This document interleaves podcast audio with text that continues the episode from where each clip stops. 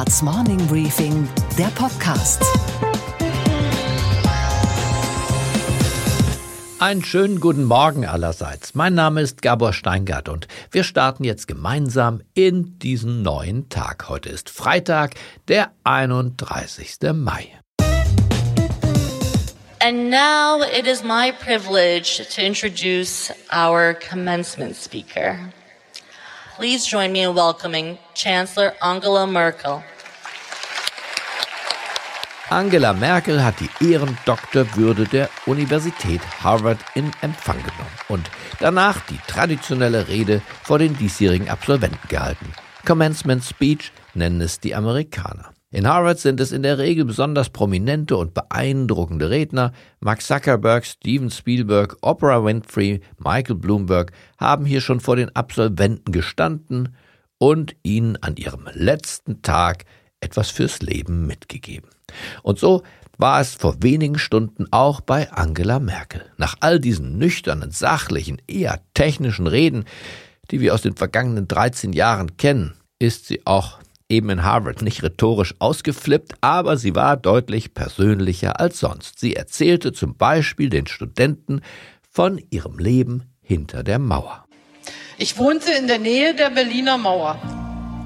Auf dem Heimweg von meinem Institut ging ich täglich auf sie zu. Dahinter lag West-Berlin, die Freiheit. Und jeden Tag, wenn ich der Mauer schon ganz nahe gekommen war, musste ich im letzten Moment abbiegen zu meiner Wohnung. Jeden Tag musste ich kurz vor der Freiheit abbiegen. Wie oft habe ich gedacht, das halte ich nicht aus.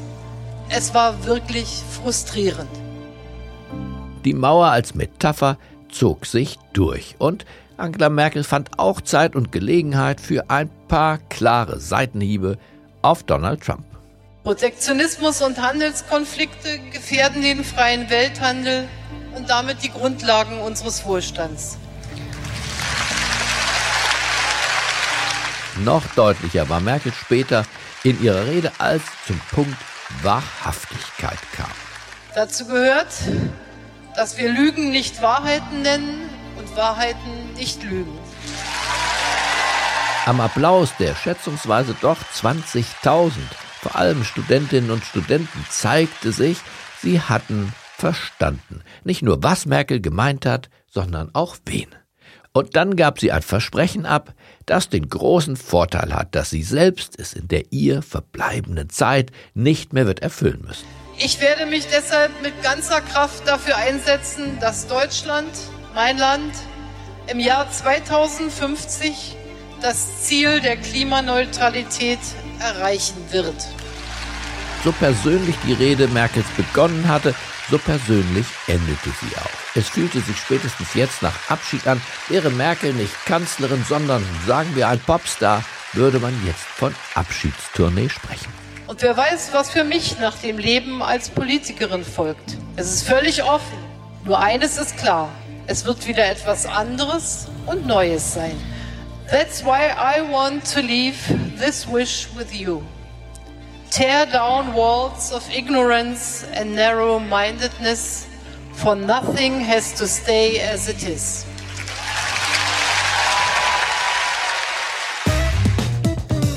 Unsere Themen heute. Die Klimaschutzpolitik wird spätestens seit der Europawahl zum Top-Thema der Innenpolitik. Die Spitzen der Großen Koalition haben, glaube ich, verstanden, dass sie sich hier in einer Art Endspiel befinden, in einem Endspiel um die Herzen der jungen Leute und um die Köpfe der Wissenschaftler. Für mich ist vollkommen klar, dass äh, diese Wahl und auch die vielen Proteste der jungen Leute oder der Älteren, der Wissenschaftlerinnen und Wissenschaftler sehr deutlich machen, dass wir handeln müssen. Der Wahltriumph der Grünen beschäftigt alle. Denn nur wer die dahinterliegenden Kräfte versteht, kann den Niedergang von CDU und SPD wirksam stoppen. Vielleicht hat das Ganze ja nicht nur was mit politischen Positionen, sondern mit persönlicher Integrität, mit authentischen Charakteren zu tun. Ich habe dazu mit Sarah Wiener gesprochen, der Starköchin, der Bestsellerautorin, der Unternehmerin, die jetzt ganz frisch gewählt als Politikerin ins Europaparlament einzieht manchmal ist es schon auch ein Erfolg, wenn man Schlimmstes verhindert oder bestimmte Dinge in die richtige Richtung zieht, also eine Kurskorrektur macht. Außerdem, unsere Börsenreporterin Sophie Schimanski berichtet von der Wall Street, wie die Realwirtschaft in den USA sich in diesem Jahr entwickelt hat. Und unsere 70-Jährigen kommen heute Morgen ganz groß raus. Wir schauen leicht kopfschüttelnd auf Horst Seehofer, der im Juli 70 wird, und wir schauen freudig überrascht auf Udo Lindenberg, der gerade 73 geworden ist. Entschuldigen Sie, ist das der Sonderzug nach Pankow? Ich muss mal eben dahin, mal eben nach Ostberlin. Wo er recht hat, hat er recht. Kevin Kühnert, der Juso-Vorsitzende, sagte kürzlich bei Markus Lanz das Folgende. Der Klimawandel ist in den letzten Monaten noch mal ganz besonders durch diese Fridays for Future Demos mhm. in Erinnerung gerufen worden. Und das Spannende daran ist ja, dass da ja nichts anderes passiert, als dass Politikerinnen und Politiker erinnert werden an die Beschlüsse, die sie selber herbeigeführt haben. Da kommt ja nicht eine revolutionäre Bewegung, sondern da kommen Leute und sagen, wir haben euch noch mal eure eigenen Papiere mitgebracht. Es wäre schön, wenn ihr danach handelt. Ja. Äh, also was ganz Spannendes, was im Moment politisch ja. da abläuft. Und genau das ist es doch, was Millionen Menschen so fassungslos macht. Die Wissenschaft hat das Phänomen Klimawandel mittlerweile tief durchdrungen. Es gibt im Grunde keine zwei Meinungen mehr. Die Politik hat auf der Ebene der Staats- und Regierungschefs erst in Kyoto, dann in Rio, zuletzt beim großen Gipfel in Paris alles Notwendige beschlossen. Und die Wirtschaft hat geliefert mit technologischen Durchbrüchen der fantastischen Art. Bei der Solartechnik, bei der künstlichen Intelligenz, bei der Geothermik, bei der Elektrifizierung der Fahrzeuge. Und all das führt zu nichts. Die Klimaziele, die selbstgesteckten, werden nicht erreicht. Die Erde heizt sich weiter auf und Deutschland kann keine seiner gemachten Versprechungen erfüllen. Genau das fliegt den Politikern der Großen Koalition jetzt um die Ohren und Svenja Schulze, die Umweltministerin, hat das verstanden und wird offenbar allmählich unruhig. Für mich ist vollkommen klar, dass äh, diese Wahl und auch die vielen Proteste der jungen Leute oder der Älteren, der Wissenschaftlerinnen und Wissenschaftler sehr deutlich machen, dass wir handeln müssen. Ich bin nicht mehr bereit, abzuwarten und zu sagen, das äh, regelt sich. Ich will, dass gehandelt wird. Wenn die SPD-Fraktion in der kommenden Woche nur eine neue Vorsitzende wählen will und wenn die CDU auf ihrer Klausur nur die YouTuber beschimpfen wird, dann dürfte sich das Klima weiter aufheizen. Und zwar das innenpolitische Klima. Denn im Grunde müsste man das Buch von Peter Sloterdijk an die Entscheidungsträger der beiden Volksparteien verschenken. Liebe CDU, liebe SPD, ihr müsst euer Leben ändern. Vielleicht solltet ihr euch das Motto der Bremer Stadtmusikanten über den Schreibtisch hängen, wo der alte Esel, die alte Katze, das Huhn den Hund davon überzeugt, dem Schicksal zu entrinnen etwas Besseres als den Tod, so der Esel, werden wir überall finden. Adrianales, Annegret Kamp-Karrenbauer und wie ihr alle heißt, ihr solltet nicht mutloser sein als der alte Esel. Der Wahlerfolg der Grünen hat nicht nur was mit dem Klimawandel zu tun, da bin ich mir ganz sicher. Es geht um die Rituale der Parteipolitik, die mittlerweile bei vielen Menschen auf geradezu allergische Abwehrreaktionen stoßen. Und es geht um jenen Politikertypus, der nicht für die Politik, sondern von der Politik lebt, der in den Kasernen des Parteienstaates zum Parteisoldaten erzogen oder auch umerzogen wurde, der gar nicht mehr anders kann, als in leeren Phrasen zu denken, wahrscheinlich auch zu träumen und in den Worthülsen des Parteichinesisch zu sprechen. Die Grünen, nicht nur sie, ich weiß schon, aber vor allem sie, haben ein anderes Personal zu bieten, das eben nicht aus der Parteikaserne stammt, sondern aus dem wahren Leben.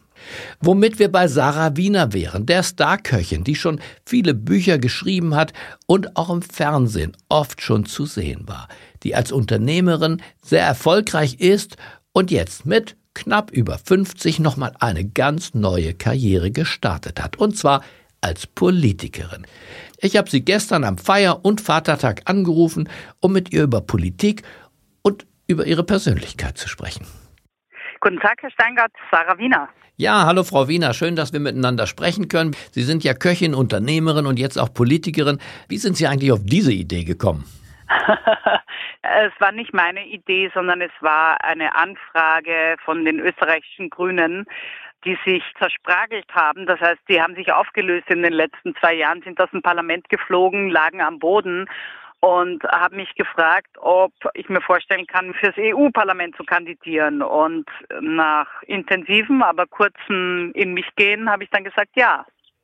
Stimmt das denn, dass Sie keinen Schulabschluss, keine Berufsausbildung haben und zunächst sogar, als Sie aus Wien in Berlin gelandet waren, von der Sozialhilfe gelebt haben? Richtig. Bis auf, ich habe erst von der Sozialhilfe gelebt, als ich Mutter geworden bin und alleinerziehend war mit einem drei Wochen alten Säugling. Was kann man lernen aus Ihrem Lebenslauf? äh, liebes Kind, mach die Schule fertig. ja, Sie scheinen ja rebellisch gewesen zu sein, denn der Vater war ja sogar Hochschulprofessor, die Mutter Künstlerin. Also Sie kommen ja eigentlich aus einem gehobenen Haushalt in Deutschland. Äh, nein, mein Vater ist sehr spät Professor geworden. Er war schon immer ein wilder Zahn und ein großer Künstler, ein Schriftsteller. Meine Mutter selber kommt aus Deutschland, ist aber dann hier angelandet, völlig allein. Und da ging es viele, viele Jahre ums Überleben, ums nackte Überleben, ums Essen und Miete zahlen. Sie ist mittlerweile 82 und ist sozusagen auch von der Altersarmut betroffen, wie so viele andere ältere Leute auch. Und Künstler haben es dann noch schwieriger und Frauen noch, noch schwieriger. Also es wäre vielleicht auch ein gutes Thema, sich dem mal im EU-Parlament anzunehmen. Alles werden sie nicht schaffen. Aber was sind so die vier, fünf Worte von zentraler Bedeutung für diesen Wahlerfolg, die ein Chiffre sein könnten für den Aufstieg der Grünen? denke, dass es für viele erfrischend war, dass ich zum Beispiel normal rede und meine Meinung so formuliere, wie sie eben rauskommt und nicht irgendwie ein verschwurbeltes Märchen von irgendwas erzählt. Letztlich machen wir doch alle, die Politiker, zu denen ich mich jetzt zähle, Politik für uns, für die Menschen und dann sollten wir auch mal riskieren, so zu reden, wie einfach normale Menschen auf der Straße reden. Meine Kompetenz liegt natürlich in nachhaltiger Landwirtschaft, in Ernährungswende, in Transparenz, in Ökosozialismus sozialen Gerechtigkeiten und diese Themen, die alle an der Ernährung und an der Landwirtschaftssituation und an der Nahrungsmittelindustrie sehr gut herzuleiten ist. Tierwohl, Frau Wiener, ist ja so ein Wort unserer Zeit, das tatsächlich in unserer beider Jugend keine Rolle spielte, als Wort jedenfalls und schon gar nicht als auch Marketinglabel auf Produkten drauf. Was ist Ihre Vorstellung von Tierwohl? Sie sind ja nicht gegen jeden Verzehr von Tieren, richtig? Richtig. Ich habe ja eine eigene Schlachterei und Fleischerei sogar und halte ja Fleischrinder und Schweine.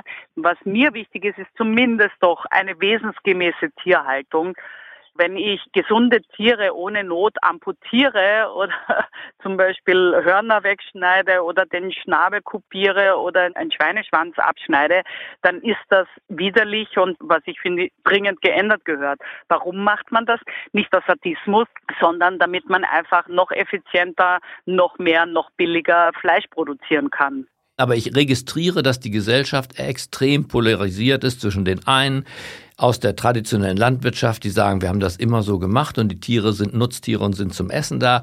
Und die anderen, die ich auch in meiner Familie habe. Meine Tochter sagt zum Beispiel, dass ein Lamm, ja, also das kleine Schaf, generell nicht dafür gemacht ist, als Lammlachs auf dem Teller zu sein. Wie kommen Sie zwischen diesen Extremen? Die einen sagen, wir machen es wie immer und die anderen sagen, das Tierwohl bedeutet eigentlich, dass wir es leben lassen.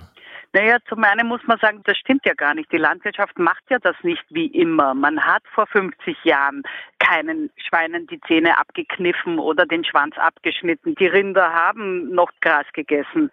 Ähm, ich möchte jetzt nicht sagen, wir müssen jetzt alle wieder mit dem Pferd und mit dem Flug die Erde untertan machen. Nur sind wir schon eindeutig vom ethischen und vom moralischen Weg abgekommen. Wir haben eine Agroindustrie, die an der Landwirtschaft verdient, weil in der Landwirtschaft kannst du kaum was verdienen. Und das fängt an mit den Lebensmittelpreisen, mit der Wertschätzung von Lebensmitteln und geht bis zur Flächensubventionierung. Also wer am meisten Fläche hat, kriegt dann die Millionen und das ist ja unerträglich. Aber Kommen wir nochmal auf das andere Ende des Spektrums, also da, wo die Veganer leben und argumentieren. Mhm. Wie vermittelnd können Sie da wirken als Politikerin? Was erwidern Sie diesen Menschen, die Sie ja auch kennen aus der Grünen Bewegung? Äh, ich streite mich nicht mit einem vegan lebenden Menschen, ob wir überhaupt Käse essen dürfen oder Milch trinken dürfen, äh, solange wir ja doch wohl gleiche, einheitliche Probleme und Aufgaben zu lösen haben, nämlich dieses Tierleid heute abzuschaffen. Und das andere ist, dass ähm, ich schon mit Sorge sehe, dass jetzt eine Bewegung heranwächst, die ein Tor zur Künstlichkeit aufstößt, den schon die Fleischindustrie aufgestoßen hat. Und beide Seiten bieten schwerst verarbeitete Nahrungsmittel an. Und jetzt kommt da eine Bewegung, die wirklich also was Gutes tun will oder die Welt retten möchte, unter Anführungszeichen. Und jetzt genau von dieser Industrie vegane Produkte äh, befördert und kauft, äh, die aber die Natürlichkeit von der Natur in der Natur und den Menschen darin als Teil der Natur ignoriert. Und das muss ich als leidenschaftliche Köchin, muss ich da sagen, halt, halt, finde ich brandgefährlich. In der vergangenen Woche ist, glaube ich, in den USA die Firma Beyond Meat an die Börse gegangen, also eine Firma, die in der Tat sozusagen auf synthetische oder jedenfalls fleischlose Kost setzt. Meinen Sie das damit, Unternehmen wie diese? Ich meine, die stark industriell verarbeiteten Nahrungsmittel, die meine Großmutter gar nicht als essbar erkannt hätte, die jetzt äh, gehypt werden als wir retten die Welt. Ja. Aber das ist auch eine Frage, wissen Sie, wie man in die Welt schaut. Also da gibt es die Klimakrise, die wir jetzt mit Verzicht und mit Restriktion und mit Verboten und mit Kunstprodukten sozusagen lösen sollen. Und dann gibt es aber so etwas wie Umweltschutz und Tierschutz. Ähm, das eine möchte das Schöne befördern und bewahren und das andere ist eine restriktive Maßnahme, um ein puritanisches Weltbild auszudehnen. Das aber nicht Ihr Weltbild ist, wenn ich das recht verstehe. Sie sehen sich nicht als eine Verbots- und Verzichtspolitikerin, oder? Ich sehe mich als leidenschaftliche, gierige, aufgeklärte, regionale, ökologisch kochende, mit natürlichen Lebensmitteln verteidigende Köchin oder Frau in erster Linie. Das heißt nicht, äh, jemand dann das Würstel aus der Hand zu schlagen. Ja, das halte ich nicht für das, was ich jetzt unbedingt propagiert sehen möchte. Da muss es noch andere Wege geben.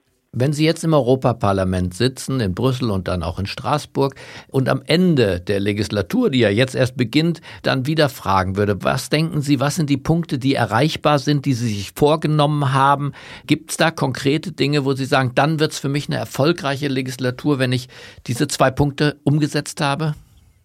Das wird schon so sein, dass ich mir das vornehme. Das werde ich Ihnen aber nicht heute sagen. Warum nicht? Naja, da wäre ich ja blöd.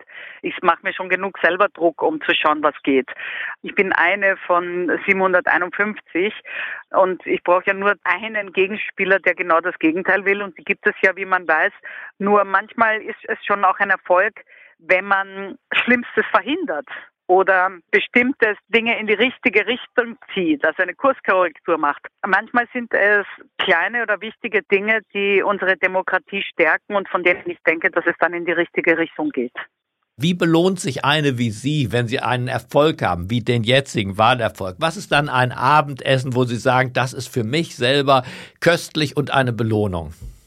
Ach, ich habe gestern waren Freunde bei mir und dann habe ich so eine wunderbare sizilianische Pasta, die es hier gar nicht zu kaufen gibt, gemacht mit Fenchel und mit selbstgemachten Tomatensugo und mit äh, Mozzarella und dann noch einen Erdbeer-Heidelbeer-Schmand-Creme als Nachspeise mit Honig von meinen Bienen und mehr braucht man nicht. Ist das der Fluch eigentlich, wenn man so eine prominente Köchin ist, dass wo immer man hinkommt oder wenn man Gäste hat, alle erwarten, dass sie selber kochen? Das eher nicht, weil die können sich vorstellen, dass ich nicht, wenn das die Party losgeht und ich äh, hau dann erstmal ein paar Stunden in die Küche ab. Aber ich merke schon, also da ging es dann mehr um Politik, dass jeder mir einen guten Rat oder eine Aufgabe mitgibt, was ich doch bitte dort alles erledigen soll im Handstreich. Das kommt jetzt noch dazu. Also es bleibt spannend. Das wird anstrengend. auch meine Berufskollegen, Frau Wiener, kann ich Ihnen sagen, alle Journalisten haben auch tolle Ratschläge für Politiker. Das aber genau erspare ich Ihnen. Wünsche Ihnen einfach viel Erfolg bei Ihrer Mission, dem wilden Zahn. Sarah Wiener, vielen Dank für das Gespräch. Herzlichen Dank. Und was war heute Nacht an der Wall Street los? Und damit schauen wir nach New York, wo unsere Börsenreporterin Sophie Schimanski auf uns wartet. Einen schönen guten Morgen, Sophie. Guten Morgen, Gabor. Die Kurse an der Wall Street, Sophie, haben nicht immer, aber wenn es gut läuft, dann doch etwas mit der Realwirtschaft zu tun. Und da gab es neue Zahlen zum Wirtschaftswachstum in den USA. Sophie, ich bin mir sicher, du weißt mehr. Ja, die amerikanische Wirtschaft ist mit 3,1 Prozent gewachsen im ersten Quartal. Und das ist vor allem ordentlich vor dem Hintergrund, dass ja eigentlich alle schlappe Zahlen vorhergesagt haben. Und äh, der Grund natürlich dafür, hier haben alle gefürchtet, dass der Handelskrieg mit China einen deutlichen negativen Effekt haben wird auf die amerikanische Wirtschaft. Zum ersten Mal seit dem Börsengang hat Uber, der Mobilitätsanbieter, jetzt Quartalszahlen vorgelegt. Wie sind die denn ausgefallen, Sophie? Ja, das Spannende bei so Tech-Unternehmen wie Uber ist ja, dass wenn die weniger Verlust machen als im Vorjahresquartal oder weniger Verlust als erwartet, dann ist das ja schon ein kleiner Erfolg. Und genau das war eben der Fall hier bei Uber. 2,26 äh, Dollar pro Aktie gab es an Verlust. Und äh, das wird auch so weitergehen. Also ein Gewinn ist wirklich nicht in Sicht. Äh, das Schlimmste ist noch nicht überstanden. Also wie bei so vielen äh, Tech-Unternehmen ist hier vor allem die Geduld der Anleger gefragt. Und was, Gabor, geht eigentlich gar nicht? Dass Horst Seehofer aufhören will mit der Politik, aber sich dafür noch so viel Zeit lässt. Der Innenminister hat das Ende seiner politischen Laufbahn angekündigt, mal wieder, und jetzt erst für 2021. Im Juli wird der Mann 70, das wäre doch so ein Datum gewesen. Aber der Horst Seehofer ist stur und er hat den Charakter als störrischer Horst immer wieder kultiviert, auch beim politischen Aschermittwoch. Das Erste, das Wichtigste, ich bin nicht auf die Welt gekommen, um das zu sein, was andere von mir erwarten. Ich bin und bleibe der Horst Seehofer mit seinem eigenen politischen Weg. Übrigens, wer einen eigenen politischen Weg hat, läuft nicht Gefahr, überholt zu werden. Da lasse ich mich von niemandem abbringen. Man sollte doch gehen, heißt es immer wieder, wenn es am schönsten ist. Und das war in seinem Fall doch eigentlich schon gestern. Oder vielleicht sogar vorgestern. Okay, Gabor. Und was hat dich heute Morgen wirklich überrascht? Dass Udo Lindenberg mit 73 Jahren nochmal auf große Tournee geht. Heute Abend der Auftakt in Bremen in der ausverkauften Arena.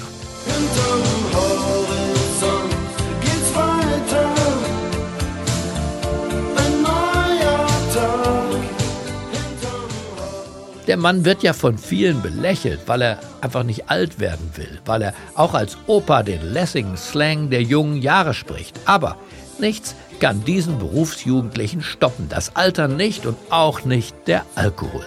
Und auch wenn es vielleicht noch ein bisschen früh dafür ist, zum Tourneeauftakt, lieber Udo Lindenberg, ein Prösterchen nach Hamburg. Und da einer wie er ja Geld, Ruhm und all das andere schon hat, wünschen wir ihm jetzt einfach das eine, was ihm noch fehlt, die Unsterblichkeit.